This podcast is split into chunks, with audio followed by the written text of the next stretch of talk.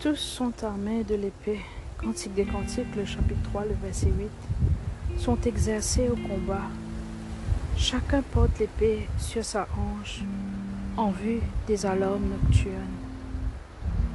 Ces hommes sont des vétérans. Ils ont de l'expérience pour surmonter chaque piège de l'ennemi.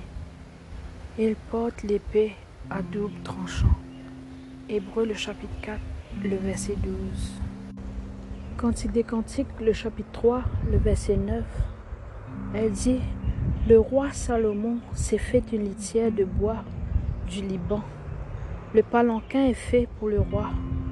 Le bois parle de la chair. Il a fait ce palanquin lui-même une référence au moment où il portait sa propre croix. Il a pris la malédiction sur lui que son épouse puisse le connaître Hébreu, le chapitre 2, le verset 10 à 18. 1 Pierre, le chapitre 2, le verset 24. Apocalypse, le chapitre 19, le verset 6 et 7. Dans Cantique des Cantiques, le chapitre 3, le verset 10, elle nous dit Il en a fait des colonnes d'argent, le dossier d'or, le siège de pourpre. Au milieu est une broderie d'amour des filles de Jérusalem. Ce sont des couleurs royales. Les piliers d'argent représentent la rédemption, le support d'or, la purification, le siège violet, l'autorité du roi. L'intérieur est pavé d'amour. Jésus l'a pavé de son sang quand il ruisselait sur la croix. Il pensait à son seul et unique épouse quand il a dit, c'est fini, tout est accompli. Dans le chapitre 3, le verset 11, Sortez les filles de Sion, regardez le roi Salomon avec la couronne dont sa mère l'a couronné le jour de ses fiançailles, le jour de la joie de son cœur. L'appel de l'épouse est urgent. Elle encourage les autres de la même manière qu'il l'encouragea. Il affirma. Elle prophétise qu'ils surgiront de la mort, de la dépression et de l'oppression dans lequel elle-même était liée depuis si longtemps. Isaïe le chapitre 60, le verset 1. Elle mentionne la couronne de Salomon, qui fait référence à la couronne d'épines de Jésus. Il est maintenant remplacé par la couronne du roi, symbole de son autorité, de sa souveraineté et de sa seconde venue. Matthieu le chapitre 28, le verset 18.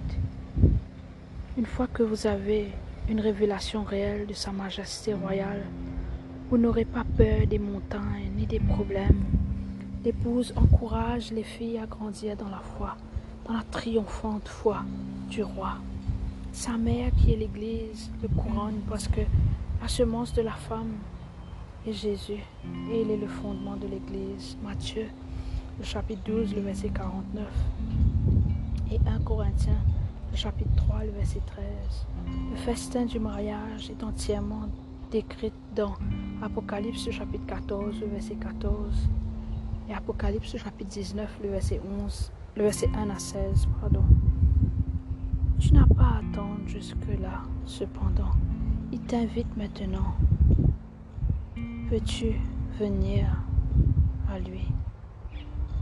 Le jour du mariage, c'est aujourd'hui c'est maintenant. Il commence à l'instant où vous dites oui. Esaïe l'a vu avec 2600 ans d'avance. Esaïe le chapitre 62, le verset 5 à 6. Au moment même de l'acceptation, il scelle son alliance avec vous, avec toi, avec moi. C'est pourquoi la fille dit, regarde la couronne de Salomon il signifie la même chose que gardez vos yeux sur Jésus. De Corinthiens chapitre 3, le verset 16 à 18 et Hébreu chapitre 12, le verset 2 à 3. C'est ce dont David fait mention dans le psaume 27, le verset 4. Une révélation de qui est ton Dieu et ton roi. C'est ce qui vous motive à marcher en pleine obéissance à lui, car elle enlève toutes les frayeurs de votre cœur et vous rend libre de vivre une vie abondante dans la joie.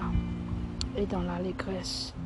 Comparez-le dans le psaume 45, le verset 1. Que Dieu vous bénisse ce matin. Je vous souhaite de passer une très agréable journée, remplie par le Saint-Esprit.